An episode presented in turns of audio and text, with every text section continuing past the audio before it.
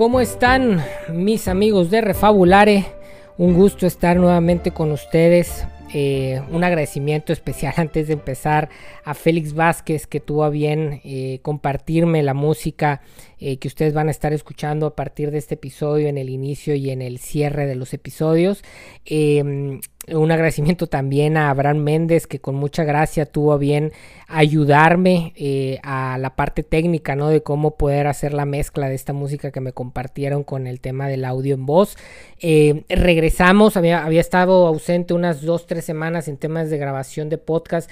Regresamos a esta serie de transición entre invierno y primavera, esta serie en donde de alguna manera hemos establecido eh, eh, como las fiestas eh, religiosas que, estaban vinculadas con la transición de invierno a primavera tienen cosas que enseñarnos a nosotros.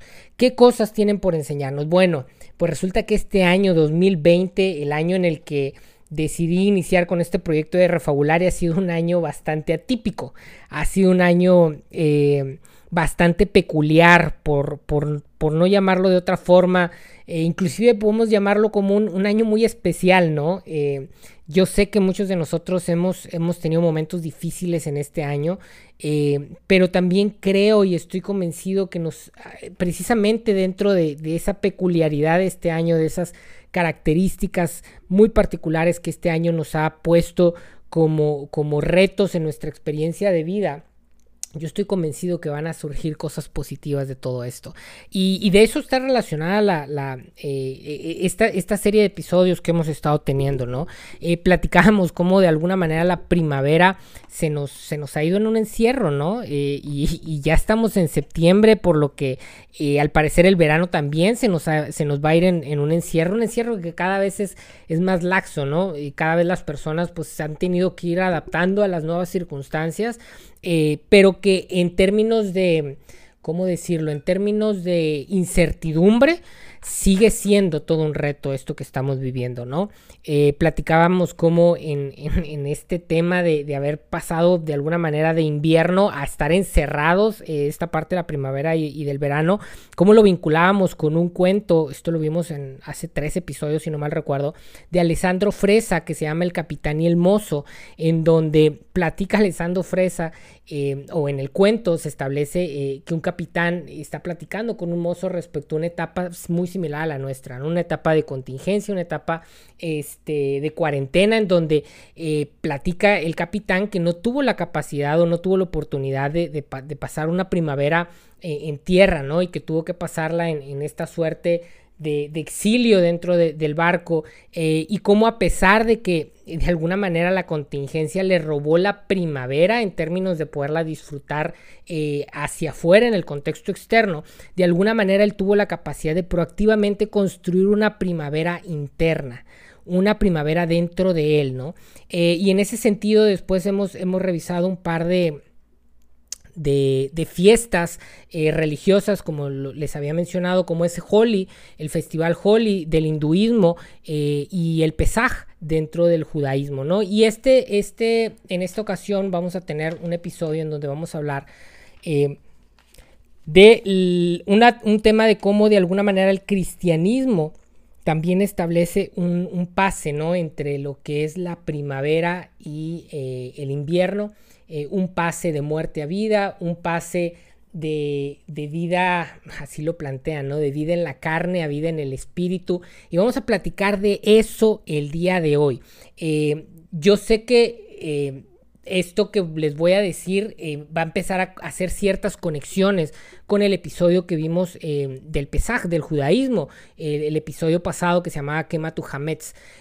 pues resulta, no sé si ustedes lo sabían, pero el fin de semana en donde sucede la pasión de Cristo, es decir, la crucifixión, la muerte y la resurrección de Cristo, fue justo un fin de semana en donde se celebraba el Pesaj. Ustedes sabrán eh, que Jesús era judío. Jesús era judío, Jesús vivió como judío, Jesús no vivió como cristiano, eh, eh, no existía el cristianismo en épocas de Jesús. Jesús era judío y de alguna manera vivía y convivía con toda la cultura judía. Y, y, el tema de la resurrección de Cristo tiene, tiene una serie de paralelismos o de coincidencias o de diosidencias, dirán los creyentes cristianos, que vinculan lo que sucede con Cristo en, esa, en ese fin de semana de su pasión con el mensaje que tenía el pesaje de trasfondo. El, mensaje del pesaje, como lo revisamos eh, el último episodio, y si no lo has escuchado, te recomiendo mucho que lo escuches, es el episodio número 26, eh, que se llama eh, Quema tu Hametz. La lógica del pesaje tenía que ver con un recordatorio de lo que había sido eh, la liberación de la esclavitud que vivieron el pueblo de Israel a manos de los egipcios. Eh, e, e, esta fiesta tan importante para los judíos se celebró el fin de semana en el que Jesús murió. Y esto tiene un simbolismo ya de entrada muy interesante, porque esta noción de liberación, esta noción de pasar de esclavitud a libertad, eh, que plantea el pesaje, eh, eh, el cristianismo o, a través de la muerte eh, y resurrección de Cristo lo termina por adoptar y darle una proyección diferente. El cristianismo y el judaísmo están profundamente vinculados, bueno, más bien el cristianismo está profundamente vinculado con el judaísmo por el simple hecho de que Cristo, el fundador del cristianismo, era judío. Y en ese sentido, eh, muchas de las cosas que platicamos cuando hablamos del pesaje, de alguna manera tienen su, eh, su espejo, ¿no? su rebote con la parte de la, de la muerte y la, resurrección de Cristo, eh, en términos de entender que de alguna manera Cristo vino a generar una liberación no tanto del plano físico, es decir, no tanto de decir, hay, hay alguien que físicamente me tiene esclavo, que de alguna manera Em, me, forza físicamente a cumplir con ciertos estándares, con ciertos trabajos, sino más bien hay una, eh, hay una liberación a un nivel del alma, una liberación al nivel del espíritu. Y de manera concreta, de manera muy concreta, la, la, muerte y la resurrección de Cristo termina por ser eh, un símil, termina por ser un simbolismo de cómo, de cómo se pasa por un momento oscuro, por un momento de muerte, por un momento de invierno, por un momento de esclavitud, por un momento de dolor, y cómo nosotros podemos resucitar, renacer a una nueva forma de vida. Pero para entenderlo mejor, para entender mejor este, este paralelismo y el simbolismo de esta liberación espiritual, es necesario entender un poquito del contexto en el que sucedió la muerte y la resurrección de Cristo. Es, necesario entender eh, eh, eh, lo que significó o de alguna manera la interpretación que los primeros cristianos generaron a este evento en el contexto de lo que sucedía en su, en su contexto inmediato. Porque al entender esto nos va a ser mucho más fácil entender qué tipo de liberación es la que de alguna manera el cristianismo propone. Resulta que, como les decía ahorita, Cristo fue judío. Y eh, resulta que en épocas de Jesús eh, los judíos vivían bajo el dominio del imperio romano. Eh, recordarás que, los romanos y los diligentes religiosos judíos fueron quienes mataron a Jesús. ¿Y por qué mataron a Jesús? Pues resulta que Jesús tenía una propaganda política, que Jesús tenía un discurso, que Jesús generaba narrativas que iban en contra de las narrativas oficiales de aquella época. Por eso es que los líderes religiosos llevan a Jesús delante de, los líderes romanos para pedirles que lo, que lo maten, para pedirle que, que, merecía la muerte. ¿Por qué? Porque Jesús de alguna manera en su discurso, en su narrativa, eh, pretendía o establecía una forma que una forma de vida que contradecía la lógica de propaganda del imperio romano. Esto es sumamente importante de entender. E, e, en, épocas de Jesús, en épocas del imperio romano, había un parámetro para de alguna manera justificar la manera o las formas en que se daba la vida y las formas eh, en que se daban las relaciones sociales y políticas de la época. ¿Cuál era ese parámetro?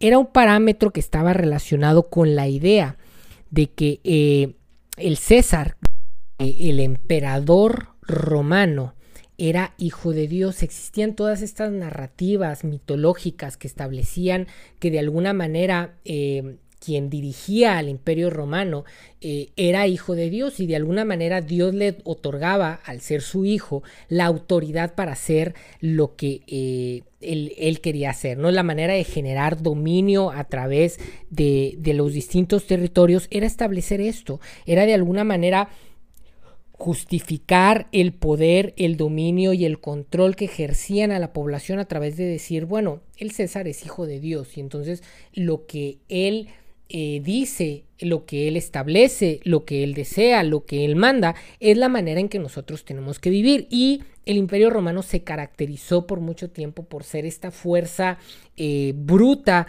que de alguna manera a través de, del poder militar conquistaba los territorios. Eh, cuentan los historiadores que eh, el, modus operandi era que llegaban a un nuevo eh, territorio. Ustedes recordarán, el Imperio Romano llegó a ser o abarcar una parte enorme del mundo conocido en aquella época, ¿no? Pero los romanos llegaban a un nuevo lugar, llegaban evidentemente con toda la fuerza militar y llegaban con la gente y le decían, ¿quién es el Señor? y las personas tenían que decir César es el Señor, como una forma de decir Señor es la persona que tiene autoridad, ¿no? Es la, persona quien, quien dicta cómo se hacen las cosas. Eh, si alguna persona, si algún pueblo, si alguna población decía eh, o, no aceptaba que César, que el emperador era el Señor, entonces eran aplastados a través de la fuerza, eran aplastados a través de, esta maquinaria militar extraordinaria que tenía, que tenía eh, el imperio romano, ¿no? Entonces, de alguna manera existía esta narrativa en donde eh, el, Hijo de Dios, en donde el Señor, en donde la fuente de dominio y de poder, eh, la, fuente que regula las relaciones humanas y sociales, tenían que ver con la fuerza, que tenían que ver con la violencia. Sin embargo, el mensaje de Jesús era distinto. Eh, el mensaje de Jesús no tenía que ver con la fuerza y con el poder no tenía que ver con, la opresión como manera de, conquista, ¿no? Sino que Jesús desde, desde el inicio de su ministerio estableció una forma de relación, una forma de propaganda, por así decirla, que tenía que ver con la humildad, que tenía que ver con el amor, que tenía que ver con la cercanía humana, que tenía que ver con la priorización de aquellas personas que eran relegadas por la sociedad, que, el, interés de Jesús no estaba en los poderosos, no estaba en las relaciones políticas, no estaba en quien de alguna manera podía ejercer a través de la fuerza o del dinero eh, eh, eh, intervenciones que de alguna manera manipulaban la realidad a favor de esas personas, sino que la postura de Jesús era distinta. Apostaba por el sacrificio, apostaba por el interés en aquellos quienes no podían darle nada, en aquellos que no tenían ningún poder. Y por eso cuando Jesús empieza a arrastrar a, seguidores, cuando empieza su discurso a, hacerse eh, o a posicionarse dentro de aquella comunidad, eh, bueno, a los judíos no les gusta porque no es un discurso que apoye eh, al judaísmo como, como religión y como estructura religiosa. Y a los romanos empieza tampoco a gustarles porque de alguna manera eh, no reconoce de alguna manera la, la, lógica o los valores que sostenían el imperio romano, que era el poder, que era el dominio, que era la fuerza. de hecho, cuando Jesús muere, cuando Jesús es crucificado y después resucita, los, primeros seguidores eh, empiezan a, circular eh, una nueva narrativa, ¿no? Que respondía precisamente a que en la muerte y la resurrección de Cristo existía una eh, idea distinta de cómo podía un líder, de cómo podía un movimiento recobrar fuerza, ¿no? Y entonces cuando los, los, los primeros seguidores de Cristo decían Jesús es el Hijo de Dios, estaban haciendo una contranarrativa a esa propaganda política que decía que el César era el hijo de Dios. Cuando decían Jesús es el Señor, Jesús es nuestro Señor, estaban haciendo un discurso de contranarrativa al hecho de que el imperio, en el imperio romano eh, eh, se, pretendía establecer el concepto de que César era el Señor. Cuando de alguna manera establecían, eh, se dice que en aquella época los primeros cristianos eran muy adeptos a, abrir sus hogares, es decir, lo que, en lo que ahora conocemos como las famosas iglesias, en su momento eran simplemente personas que abrían sus hogares para compartir el pan, para compartir el vino, para de alguna manera tener estas, estas comidas que, que, que giraban alrededor de, inclusive se le llamaban cenas ágape, cenas de amor, cenas en donde se abrían las puertas para que cualquier persona, sin importar si tenía dinero, sin importar si tenía poder o no, pudiera integrarse a esta familia de personas que creían que eh, la forma de relacionarnos la forma de aproximarnos a la realidad, la forma de aproximarnos al mundo, no era a través del dominio eh, que se ejerce por, a través del control, del poder y la fuerza, sino era a través del amor, de la compasión, de la apertura, de, del no juicio, de, de la aceptación.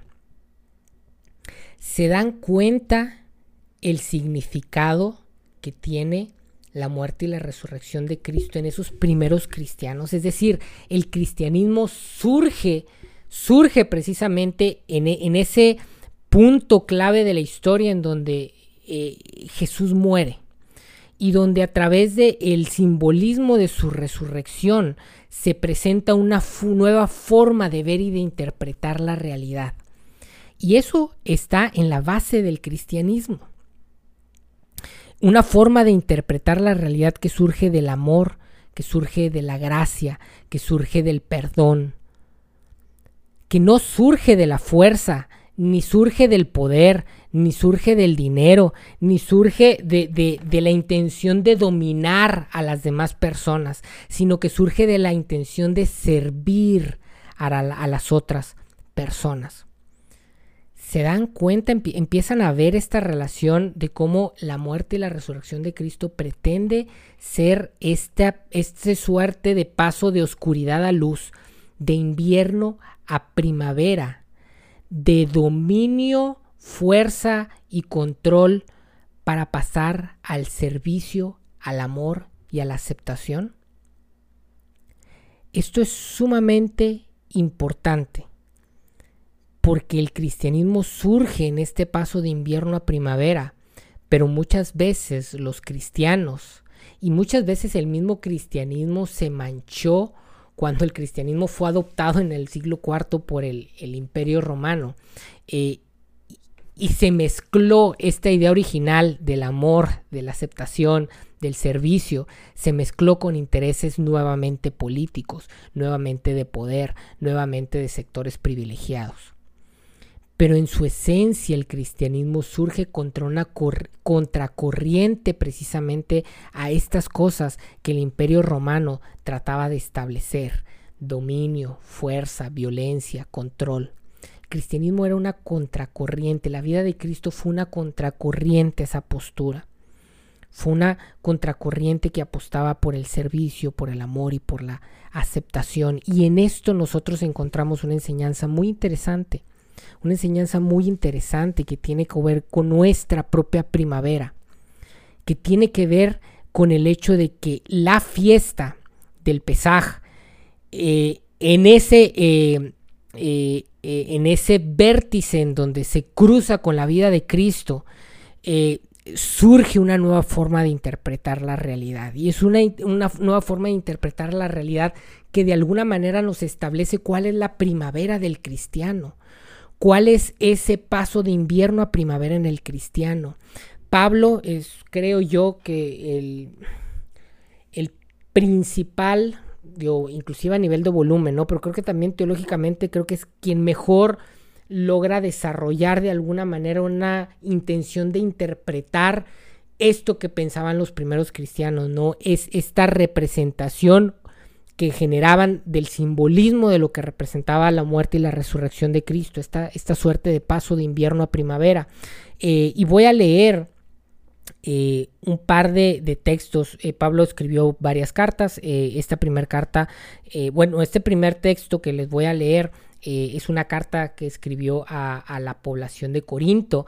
en la Biblia la pueden encontrar como el segundo la segunda carta a los Corintios en el capítulo 5, en los versos 19, perdón, 14 al 19. y de alguna manera en, este texto podemos encontrar lo que significa la primavera del cristiano lo que significa eh, el, cambiar nuestras intenciones de poder, de dominio, de control, de, violencia para que las cosas sean como nosotros queremos que sean, por una actitud de aceptación, por una actitud de servicio, por una actitud de amor que procura el bienestar de quienes eh, eh, son rechazados por la mayoría de la población, por quienes no tienen voz ni voto, por los que no son reconocidos como poderosos por la sociedad en la que vivimos, ¿no? Y dice el, versículo 14 de este texto que les digo, dice, sea de una forma o de otra, el amor de Cristo nos une. Fíjense el concepto de, unión. Ya que creemos que Cristo murió por todos, también creemos que todos hemos muerto a la vida antigua. Fíjense cómo hace un paralelismo entre la muerte de Cristo y una muerte que tiene que experimentar el cristiano. Si se fijan esto, dice, ya que creemos que Cristo murió por todos, también creemos que todos hemos muerto, pero a qué? A nuestra vida antigua. Hemos muerto a nuestro invierno, hemos muerto a nuestras intenciones de control, hemos muerto a nuestras intenciones de dominio, hemos, hemos, hemos muerto a ese, ese gusto o esas ganas que tenemos de pasar por encima de las demás personas. Y quiero que pienses en algo en este momento. Hemos estado hablando del invierno, de que es difícil, de que muchas veces nosotros pasamos por esto, pero quiero que reflexiones hasta qué punto tu invierno ha surgido por querer tener tú el control y el dominio de la realidad, de querer tener el dominio caprichoso muchas veces de lo que las demás personas piensan, de lo que las demás personas quieren, y, hasta qué punto nuestro invierno ha surgido de querer que el mundo gire a nuestro alrededor, que el mundo que está a nuestro alrededor esté a nuestro servicio. Hasta qué punto nosotros hemos construido nuestro propio invierno bajo la lógica que tenía el imperio romano. Una lógica de dominio, de control, de poder sobre las demás personas, de abuso sobre quienes menos pueden y de sumisión frente a quienes creemos que pueden más. Pero nos dice Pablo, así como Cristo murió por todos nosotros, nosotros morimos a esa vida antigua. ¿Cuál es esa vida antigua? La que les menciono, esta que les menciono que caracterizaba al imperio romano. Y así como Cristo murió por todos para que los que, para, para que, los que reciben la nueva vida de Cristo ya no vivan más para sí mismos. Es decir, la antigua vida era esa que procuraba el bien, mi propio bienestar, que procuraba simplemente vivir para mí mismo, que era la lógica del imperio romano. Un, un imperio que buscaba dominar para servirse, para alimentarse a sí mismo. Y entonces Pablo dice, ya no deben vivir para, para sí mismos, más bien vivirán para Cristo. Y aquí quiero hacer un señalamiento. Porque a lo mejor alguno de ustedes dice, bueno, yo, yo no soy cristiano, yo, yo no creo mucho en ese tema de, la fe. ¿Qué significa Cristo? Más allá de, un concepto de una persona humana que eh, algunos historiadores creen que vivió hace aproximadamente dos mil años, otros historiadores cuestionan el hecho de que existió físicamente, no es el punto ahorita. Cristo ha simbolizado a través de los años y simbolizaba para Pablo y para los primeros cristianos una forma de vida basada en el amor, una forma de vida basada en la aceptación, una forma de vida que no gira simplemente alrededor del yo, sino que se entrega en amor al otro.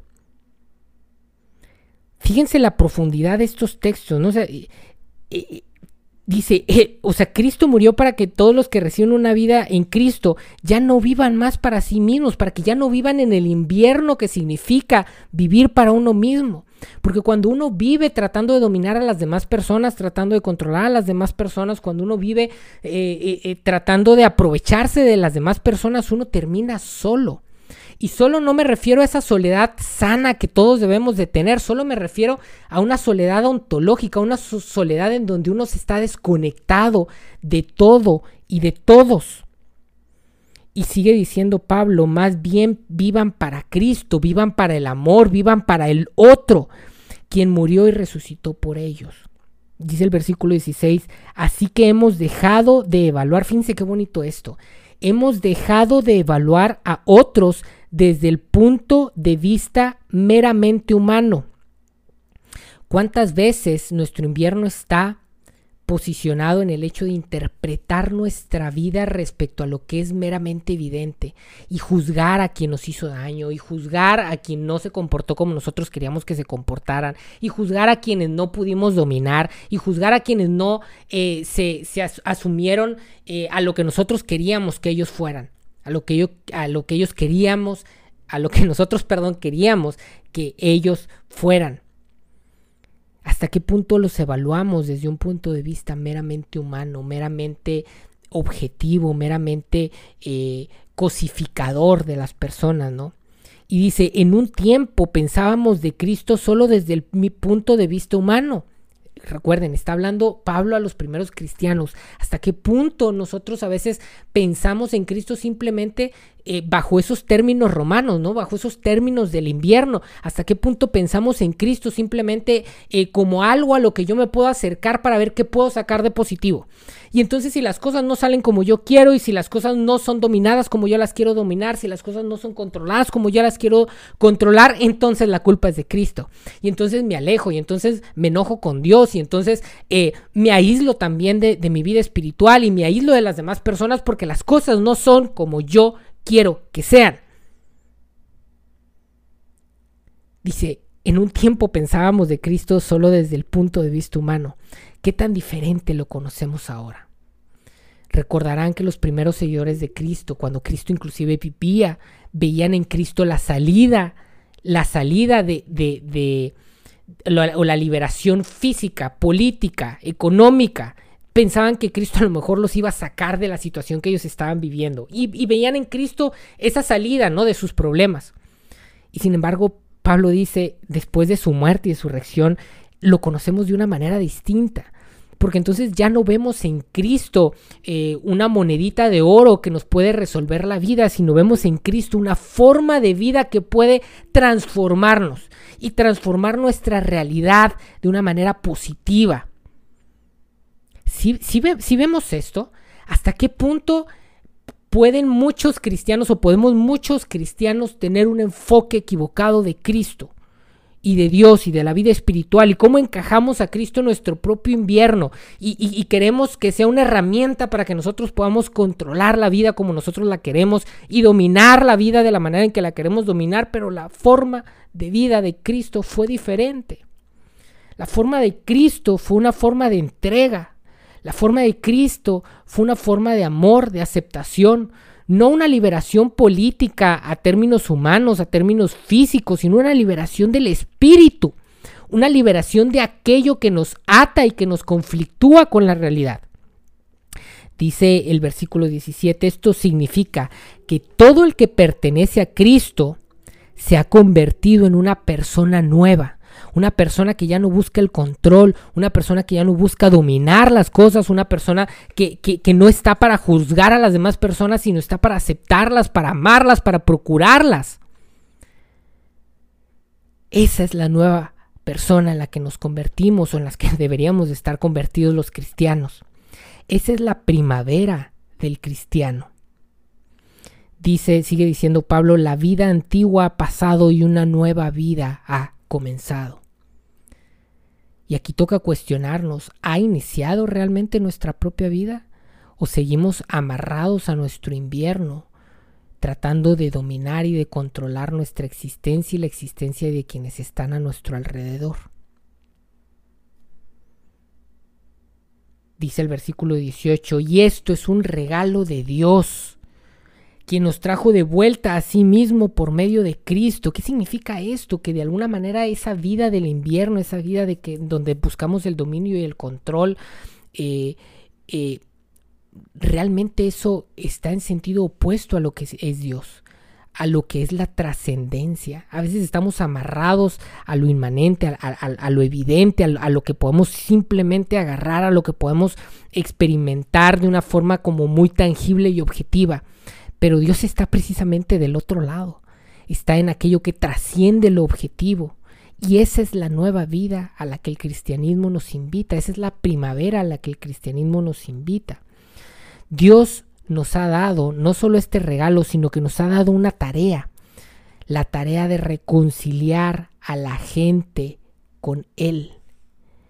Pues Dios estaba en Cristo reconciliando al mundo consigo mismo y no tomando más en cuenta el pecado de la gente, y nos dio a nosotros ese maravilloso mensaje de reconciliación.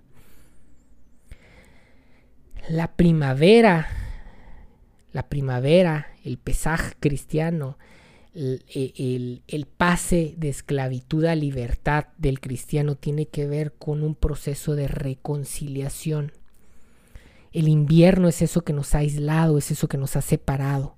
Pero la primavera es ese proceso de reconciliación, de volvernos a unir, de volvernos a unir con nosotros mismos, pero con nosotros mismos de verdad, con nuestra esencia, no con lo que muchas veces eh, eh, el mundo o las demandas sociales eh, del tipo de vida en el que vivimos nos ha empujado, ¿no? No hay una reconciliación con la esencia de nuestro ser, con lo que realmente importa en nuestro corazón. Hay una reconciliación con los otros, de mi persona para con los, las otras personas que están ahí también esperando que abramos nuestro corazón, esperando que dejemos de juzgar, esperando que nosotros podamos tender una mano de aceptación y no solo eso, sino que esta reconciliación es para otros. Es decir, dice Pablo que tenemos el ministerio de nosotros tratar de empujar a que otras personas se reconcilien entre sí.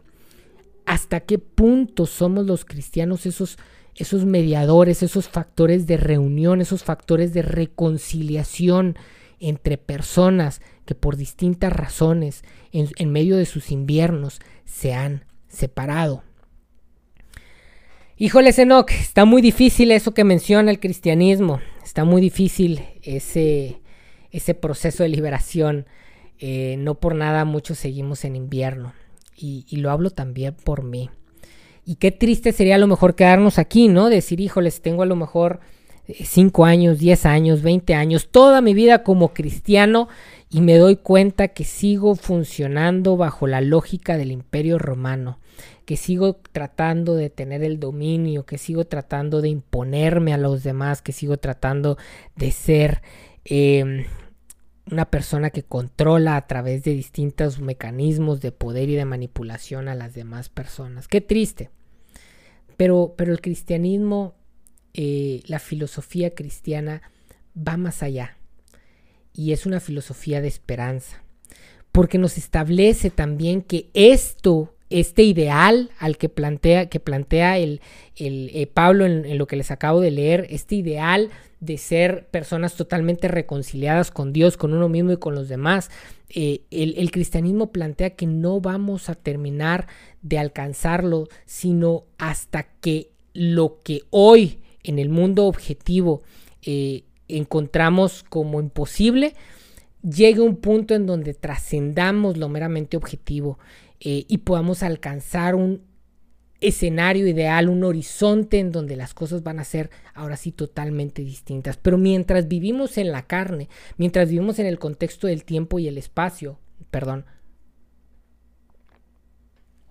perdón, tenía que tomar un poquito de agua, mientras vivimos en el, en el tiempo y en el espacio, esto no va a ser del todo posible. Es decir, desde el punto de vista cristiano en esta tierra nunca terminamos de alcanzar la primavera total. Y fíjense, insisto, ¿eh? recuerden que estas son historias que estamos tratando de refabular, de reformular para tratar de, de, sacar cosas positivas a nosotros, ¿no? Y en este sentido, el, cristianismo no establece que en esta tierra vamos a poder alcanzar a tener la primavera total.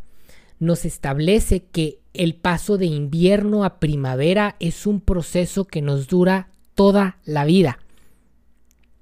Y esto por un lado dice uno, híjoles, pues qué triste, ¿no? Yo sí quería ya deshacerme totalmente del invierno, eh, de la oscuridad, de, de, todas las cosas que a lo mejor no están del todo bien en mi vida, pero por otro lado esto nos trae esperanza, de entender que esto es un proceso continuo.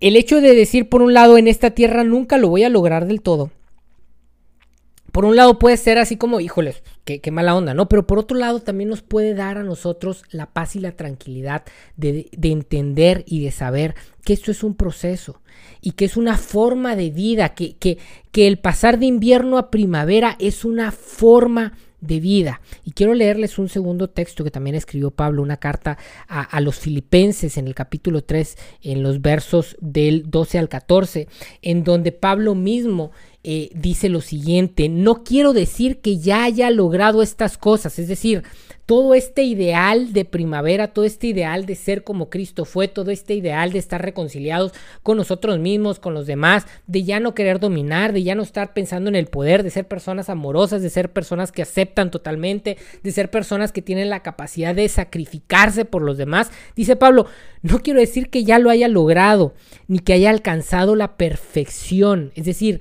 no he alcanzado la completa primavera porque aquí no se va a lograr.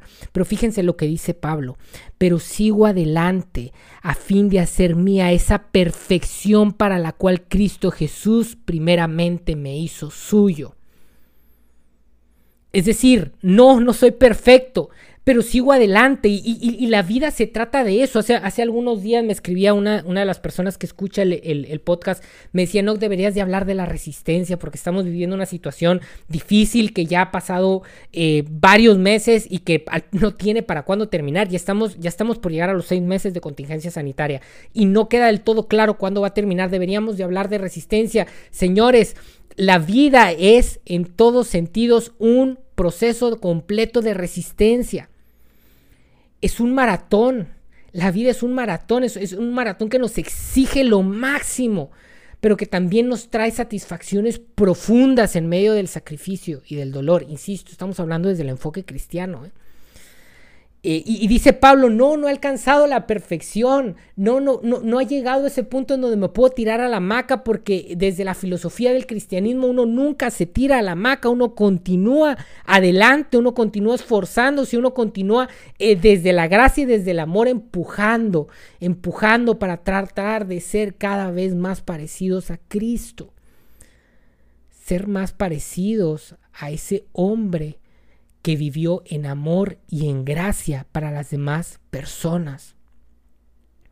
Sigue diciendo Pablo, no, no, amados hermanos, no lo he logrado. Y, déjame decirte algo, y, lo he dicho siempre en el podcast. Eh, digo, hago este tema del podcast y, y, me interesan los temas espirituales, pero estoy muy lejos de ser alguien que ha alcanzado la perfección espiritual. Pero muy lejos. Y quienes me conocen lo saben. Soy una persona que tiene luchas y, hace algunas semanas te compartí un texto que escribí respecto a mi propio invierno. No lo he alcanzado, no lo he logrado, pero, pero eso no significa que debo darme golpes en el pecho, ¿no? Ni, ni que debo de, de, sentirme mal por no haberlo logrado, sino que debo más bien tener la actitud que nos propone el cristianismo, porque dice Pablo, no hermanos, no lo he logrado, pero me concentro únicamente en esto olvido el pasado, me olvido de lo que queda atrás, lo, dejo de alguna manera lo que está atrás, lo, lo, lo, mantengo allá atrás, todo lo que ya he superado, todo lo que he podido aprender, todo lo que de alguna manera en algún momento me ha dolido y me ha traído aprendizaje, lo dejo atrás y fijo la mirada en lo que tengo por delante. Qué bonito el cristianismo que siempre nos ofrece la puerta del perdón. Oye, me equivoqué, estás perdonado, puedes dejar eso atrás. El sacrificio de Cristo te cubre. Oye, Enoch, es que, es que yo he sido ese imperio romano, yo he sido esa persona que, ha querido controlar a los demás, que los ha querido dominar, que los ha manipulado, que, ha ejercido poder, violencia, eh, de distintas formas, porque la violencia no solo es física, ¿no? Pero, pero, ha ejercido violencia de distintas formas a las demás personas. El cristianismo te dice, ok, ya lo reconociste, deja eso atrás, fija tu mirada en lo que está por delante y avanza hasta llegar al final de la carrera. Dijo si no mal recuerdo, alguien, si, si lo escuchó, me puede corregir. si no me recuerdo fue Guillermo del Toro en una entrevista hace algunos años, que los seres humanos vivimos para los últimos cinco minutos de nuestra vida. Esos últimos cinco minutos en donde repasamos todo lo que vivimos y de alguna manera nosotros mismos, o, olvídate de si hay un Dios que te va a juzgar o no, olvídate de, de, de, si hay gente que te ha criticado no, no, no, en esos últimos cinco minutos el único que se va a juzgar eres tú. Y vas a voltear a ver tu vida y de alguna manera o vas a sonreír para poder morir en paz. O vas a tener una angustia existencial profunda de saber que el tiempo que tuviste se acabó. Y que en el tiempo que tuviste no corriste la carrera que tenías que haber corrido. Dice Pablo, avanzo, fijo la mirada en lo que tengo por delante y así avanzo hasta llegar al final de la carrera para recibir el premio celestial al cual Dios nos llamó por medio de Cristo Jesús. Ir hacia adelante, dejar cosas atrás en este proceso continuo desde el enfoque cristiano que vivimos durante nuestra vida de ir dejando el invierno atrás y de abrirnos cada vez de una manera más amplia a la primavera del amor, necesitamos dejar atrás esos errores que en algún momento cometimos. Necesitamos perdonar los errores que en algún momento otras personas cometieron con nosotros. Necesitamos dejar atrás las heridas. Necesitamos olvidarnos de los rencores. Necesitamos dejar atrás las formas de vida que nos han llevado a estancarnos en estos errores, en estas heridas, en estos rencores, en esos dolores. Y hacer lo que nos propone Pablo. Mirar, fijar nuestra vida hacia adelante, hacia el horizonte del amor, en esta carrera de resistencia y llenarnos de gracia para caminar cada vez más parecido a como Cristo caminó. Y para instaurar en nuestras vidas la filosofía que Cristo instauró, que va en contra de lo que proponía el imperio romano, que va en contra de lo que muchas veces nos empuja la sociedad contemporánea y que va a favor del amor, de la gracia, de no vivir para mí mismo, sino vivir para la reconciliación, para la unión, para, para la paz conmigo mismo, con las demás personas y entre las demás personas. Vamos a terminar con el texto que siempre terminamos. No importa que en la contemplación de la existencia se admita una unidad superior a todo. Importa la manera de mirar y de dar sentido a la unidad. Que uno esté con ella en una relación exclusiva que tiña de primavera todas las demás y por ende tiña de primavera el entero orden nos vemos la próxima.